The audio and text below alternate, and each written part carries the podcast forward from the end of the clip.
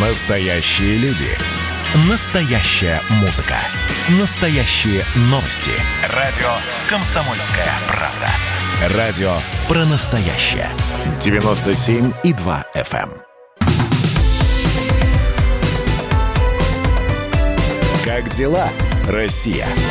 Ватсап-страна! И начнем мы с дружбы, которая, ну вот, по мнению некоторых политологов, крепнет.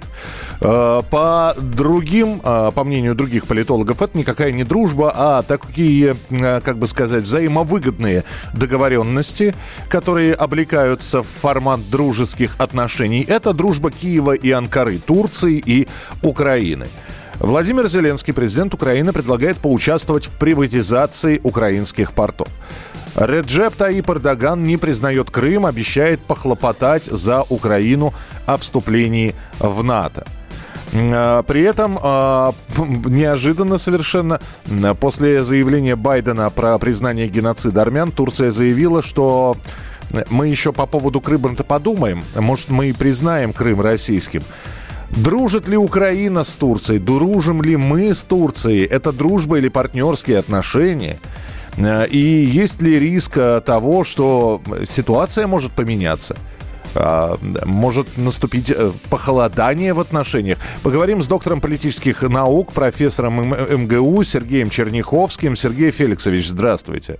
Доброе утро. Ну, вспоминая, э, если уж вспоминать там конец 18-го, начало 19 века, там э, русско-турецкие войны, вот. Сейчас вроде как э, Турция нам друг, Э, туристическое направление турецкое э, самое-самое популярное. Вот закрыли, э, закрыли турецкие курорты, очень многие сейчас сидят, не знают, что делать с путевками. И все-таки э, э, Эрдоган очень человек, который может менять свои решения. На данный момент мы партнеры, друзья, Мы, соратники. си- мы ситуативные союзники. Ох, У Эрдогана есть счеты к США и к Евросоюзу. А, У нас э, есть выстраивание позиции в многовекторном мире. Ну а в дальнейшем доверять стратегическим э, союзам и стратегическим обещаниям Турции бессмысленно. Турция по существу наследник турецкой элиты, наследник византийской элиты, которая всегда меняла свои позиции, всегда предавала. То есть это такое склонность к генетическому предательству на, широ- на длительных отрезках. Украина для Турции – это объект экспансии. А, Украина, точнее не Украина, а киевский режим э, ищет союзников тех или иных, в частности, в желании что-то противопоставить и навредить России. Кстати, определенные игры с Турцией и Крымским ханством э, у того, что мы называем Украиной, было еще во времена перед Богданом Хмельницким, потому что это образование то было в союзе с э, Крымским ханством, то с Россией, то с Польшей, то в союзе с кем-нибудь из них против другого. И она вообще выбирала, там, когда вот Хмельницкий выбрал Россию, элита выбирала, с кем быть, с Россией, с Крымом и Турцией, либо с Польшей. Поэтому для Турции весь юг Украины э, рассматривается как э, исторически их имперская территория. Значительные зоны России рассматриваются Турцией ровно так же. Определенные шаги предпринимаются, хотя сейчас союзнические отношения вроде бы так э, существуют, но обратите внимание, как мягко Турция отреагировала на признание Байденом геноцида армян. ну потому что они же понимают, что силы не равны, если они будут, в общем-то, э, выступать против. Ну, что значит не равны? Они что, боятся военного вторжения американцев? Нет, они, Они- просто, они просто не хотят портить отношения с американцами. Они с ними постоянно портят отношения, одновременно не хотят портить, хотя это для них вроде бы такой принципиальный момент. А вот эта тема о намерении признать Крым российским, вообще-то говоря, это заявляла только партия Родина, которая э, это заявляла всегда, когда она существовала. А, Ну, вот после, в частности, того, как она была образована в 2015 году Мгм. из э, рабочей партии, которая существовала до тех пор. Это такая левонационалистическая организация, по-моему, не имеющая представительства в парламенте, целью считает объединение социалистов, революционеров, турецких националистов и кемалистов, антиамериканская, пророссийская, хочет дружить с Ираном и с КНДР.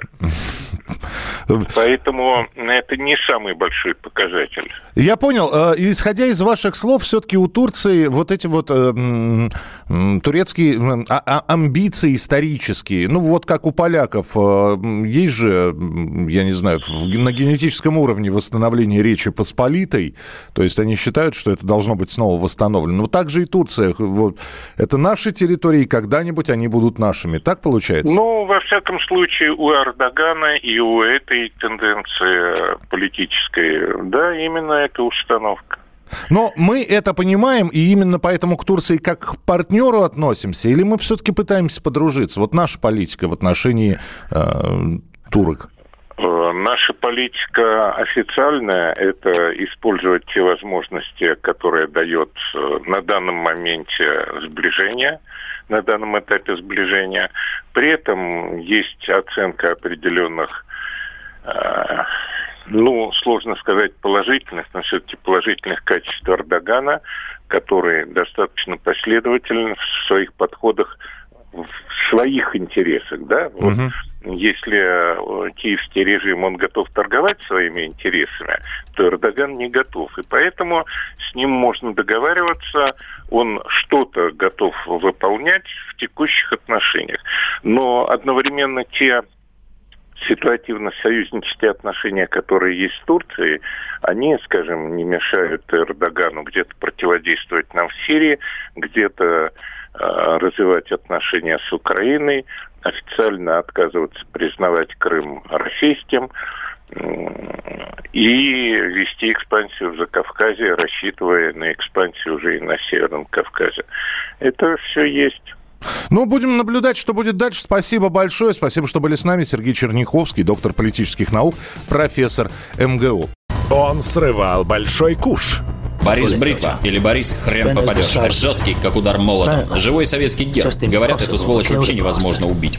Он с песней уничтожал кольцо всевластия. Шаланды полные фекалей В Одессу голый приводил и угонял бумер. Мы же люди искусства. У нас все должно быть красиво, лицо и все такое. Пушкин, кстати, сам бухал и в сельской бане с барышнями безобразничал. А теперь он пришел на радио «Комсомольская правда». Каждый понедельник в 6 часов вечера Дмитрий Гоблин-Пучков с толком, расстановкой и старым добрым сарказмом обрисовывает слушателям обстановку в стране и мире. Каждый понедельник в 18.00 по московскому времени. Подключайтесь. Гоблин плохого не посоветует. Мы тут порт-ячейку организовали. «Бычью России» называется. Я секретарь, это мой актив. А вы кто такие?